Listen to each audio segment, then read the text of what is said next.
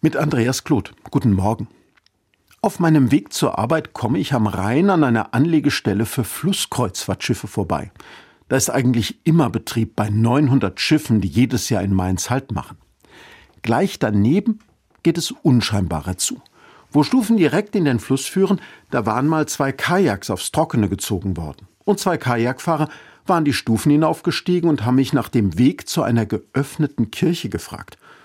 Ich war verwirrt und bin ins Stottern geraten. Dom, alter Dom, Chagall-Fenster. Nach den touristischen Highlights wird man als Mainzer ja öfter mal gefragt, einmal sogar nach einer Mainzelmähnchenampel. Aber irgendeine geöffnete Kirche, was wollen die beiden denn da? Flusstourismus geht doch eigentlich anders. Wir sind ins Gespräch gekommen. Die Flusstouristin und der Flusstourist sind den Rhein hinabgefahren und haben diese Fahrt genossen.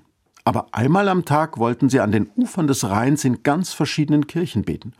Speyer, Worms, Nierstein hatten sie schon besucht und wollten dann weiter nach Bingen. Aber erst der Halt in Mainz. Aus dem Wasser direkt auf die Kirchenbank sozusagen. Die beiden meinten, das tut der Seele gut und man lernt eine Stadt noch einmal ganz anders kennen. Auf diese Weise hatten die beiden auf ihren Fahrten schon in winzigen Kapellen und großen Kathedralen gebetet, in Kirchen aus dem Mittelalter und anderen, die erst nach dem letzten Krieg gebaut worden waren. Diese verschiedenen Kirchen waren zugleich fremd und vertraut. Ich finde, das ist wirklich eine Überlegung wert. Was tut der Seele gut? Wo kann ich aufatmen und auftanken? Vielleicht braucht es dann manchmal einen anderen Ort.